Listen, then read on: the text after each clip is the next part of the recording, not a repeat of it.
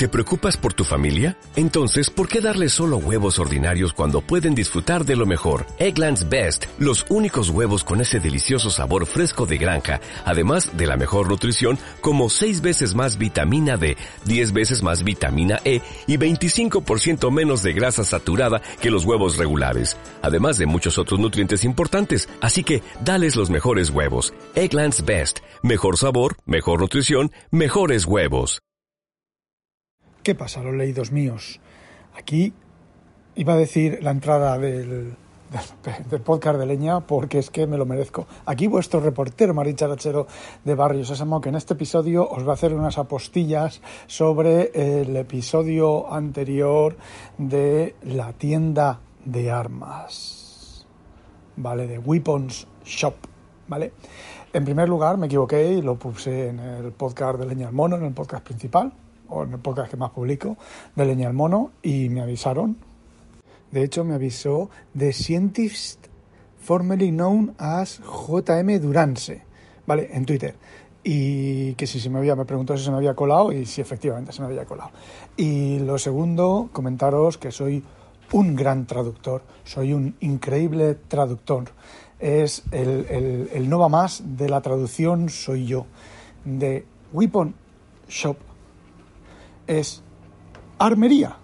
Bueno, puede ser tienda de armas, ¿vale? Pero es también armería. Entonces es la armería de AE, de AE Van, Van, bueno, Van Vogt. Que lo mismo viviendo aquí en Holanda lo he pronunciado bien. Aunque el hombre no era holandés, creo que era alemán, o de donde fuera. Y bueno, después de una búsqueda, otra búsqueda en internet, descubrí una entrada en Universo de Ciencia Ficción. Os pondré el enlace en las notas de este episodio y encontré, bueno, eh, una entrada en español, en castellano, que habla sobre el cuento este y sobre lo que hizo Van Vogt con este cuento y alguno otro más. Eh, parece ser que este hombre, yo había leído algo sobre él, pero no, no recordaba. Este hombre había sido afín a la cienciología y entonces estuvo una temporada en la cual, bueno, pues dejó de escribir y se dedicó a, a magufear con el tema de la cienciología y demás y luego parece ser que necesitó pasta y se dedicó a hacer fix-up, parece ser que fue el inventor de la palabra fix-up para coger recuentos y unirlos en una trama más o menos coherente y más larga y es lo que hizo este hombre con eh, con este cuento que he leído yo y algunos y algunos más. Y de hecho pues compuso dos libros que me da la impresión de que tampoco están traducidos al español porque, bueno, el autor de la entrada del blog, que no me acuerdo cómo se llama, sé cómo se llama y no me acuerdo cómo se llama, es mi, mi cabeza, eh, pues no pone el título en castellano ni pone en, ningún momento este, este chaval cuando escribe estas entradas que son el, universo de ciencia ficción es un sitio, un must que debéis de leer, debéis de estar suscritos eh, suele poner un montón de portadas de, del libro que está hablando, de los libros que está hablando, y ninguna portada está en castellano, ni siquiera creo que en italiano. Bueno, pues eh, escribió dos libros y lo de los libros lo del libro os lo he comentado en el episodio anterior, en el capítulo anterior, pero eh, quiero profundizar más, ¿vale? Entonces escribió dos libros y los escribió al revés. Generalmente, cuando uno escribe, uno, un autor escribe una serie de libros, una secuencia de libros del mismo universo, pues te lees por orden de publicación, ¿vale? Pues en este caso no, en este caso tienes que leerte primero el segundo que publicó y luego el anterior para que no se te desvelen tramas ni cosas. Bueno, pues el primero que tenéis que leer es The Weapon Shops of Isher. Fijaos, Weapon Shops, o sea, las armerías de Isher y no las tiendas del arma, como os dije en el episodio anterior. Y os leo un párrafo que resume el tema, un párrafo del blog, ¿vale?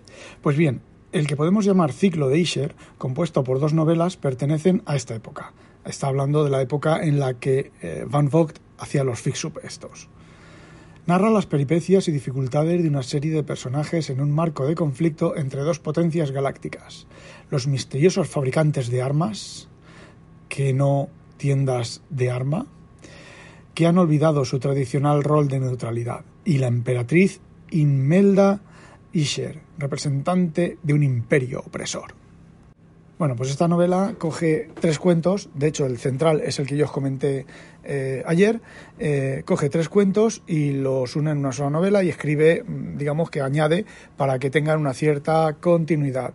Y luego el segundo libro, que fue el primero que fue publicado, es The Weapon, Weapon Makers, o sea, los fabricantes de armas que continúa la historia. Y como en Fanvogt es habitual, pues son unas cosas muy, una historia y unos desarrollos argumentales muy extraños, muy ortogonales, muy, bueno, pues si queréis los leéis, me imagino que estarán en inglés, me imagino no, seguro que están en inglés estos libros, porque parece ser que eh, estos libros son, digamos, parte de los libros de cabecera y de las referencias de cabecera y de la justificación de cabecera de la, sociedad esta del rifle norteamericana y el derecho a portar armas que tienen los estadounidenses.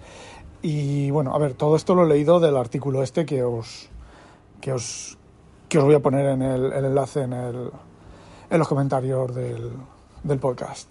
Y bueno, eh, el chaval este, no me acuerdo cómo se llama, joder, eh, profundiza bastante más en, el tema, en las novelas, cuenta un poco el argumento de cada uno de los cuentos y de las novelas sin spoilers o con pocos spoilers.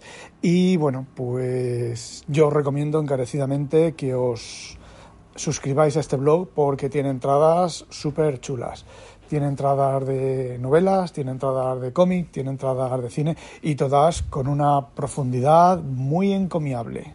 Por cierto, el que escribe el blog este es uno de los eh, autores del podcast de los retronautas. Y bueno, ahora sí, ahora sí, ya está todo lo que quería contaros. No olvidéis, sospechosos, habitualizaros. Adiós.